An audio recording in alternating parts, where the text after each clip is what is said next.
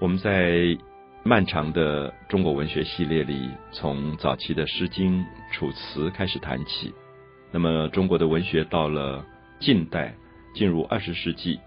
有了一个非常大的革命，就是跟五四运动一起发生的，我们叫做白话文运动。我想，可能一直在跟这个课程的朋友应该记得，我们前面谈到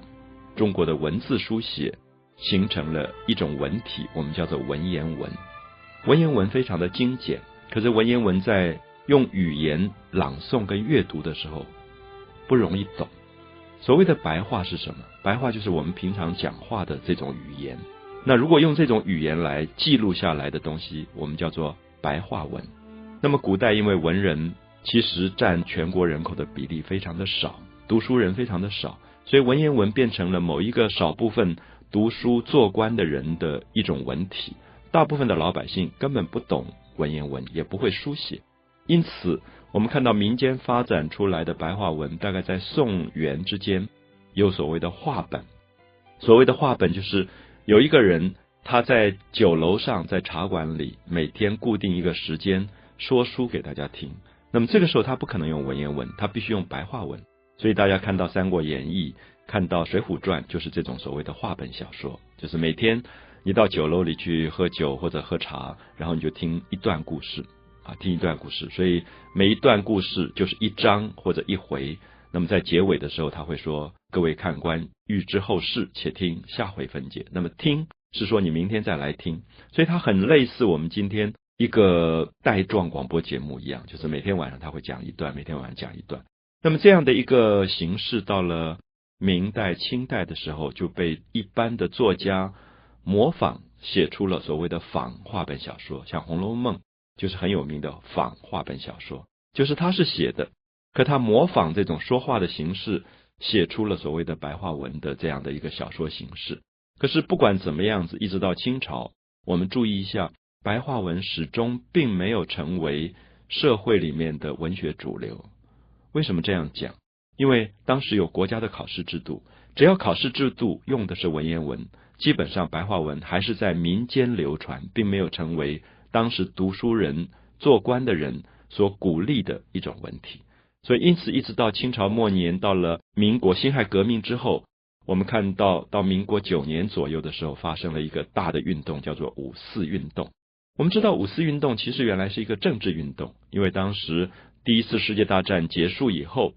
当时的一些列强，他们要瓜分中国的山东半岛，所以就开了一个会。那么当时就引发了北京大学这些年轻的大学生对于关心国事的一个运动，希望说内除国贼，外抗强权。那么意思是说，内除国贼是当时的中国政治非常的腐败，所有这些内部的政府里面做官的人叫做国贼，就是他们根本不为老百姓着想，只是自己在。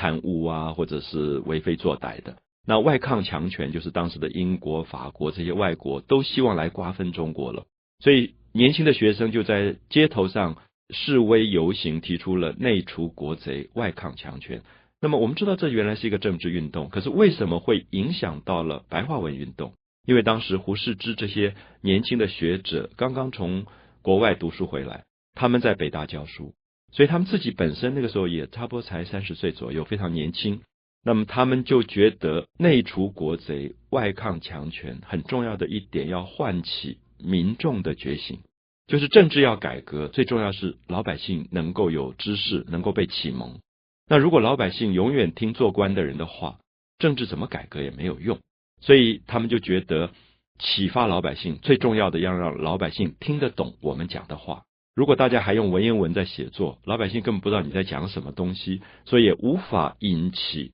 民众的教育，所以就开始连串的带动了所谓的白话文运动。所以当时胡适之就写了宣言，提出所谓的八不主义啊，就是希望大家以后写文章写的尽量让大家看得懂，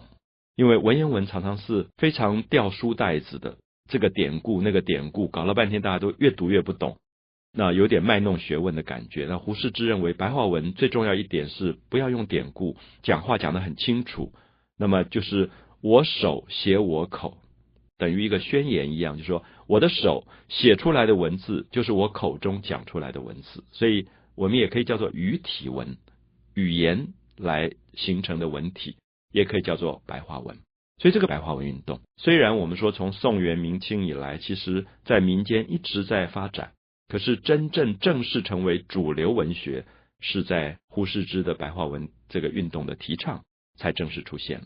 所以因此我们看到这个白话文运动到了一九二零年代、三零年代，在中国产生了非常非常好的所谓的新文学，所以也有人给它一个名称，叫做新文学运动，就是用。非常口语的方式、白话的方式来写小说，那这里面出现了非常多优秀的作家，包括胡适的散文，包括徐志摩的诗，朱自清的散文，包括小说上的鲁迅、老舍、茅盾这些人，他们开始用非常平实的白话文来写生活里的事情，所以我们看到白话文运动不只是一个文体的改革。我们等一下介绍他们的小说内容的时候，我们看到中间还有一个很大的改变是，过去的小说基本上比较在写社会的上层阶级的一些生活，可是到了白话文运动时候，开始注意平民的生活，可能描写一个非常微不足道的人物，他的生活的小小的辛苦、小小的辛酸，让阅读的读者有非常强的认同感，比如说。我们看到鲁迅的小说里面很有名的一篇叫做《阿 Q 正传》，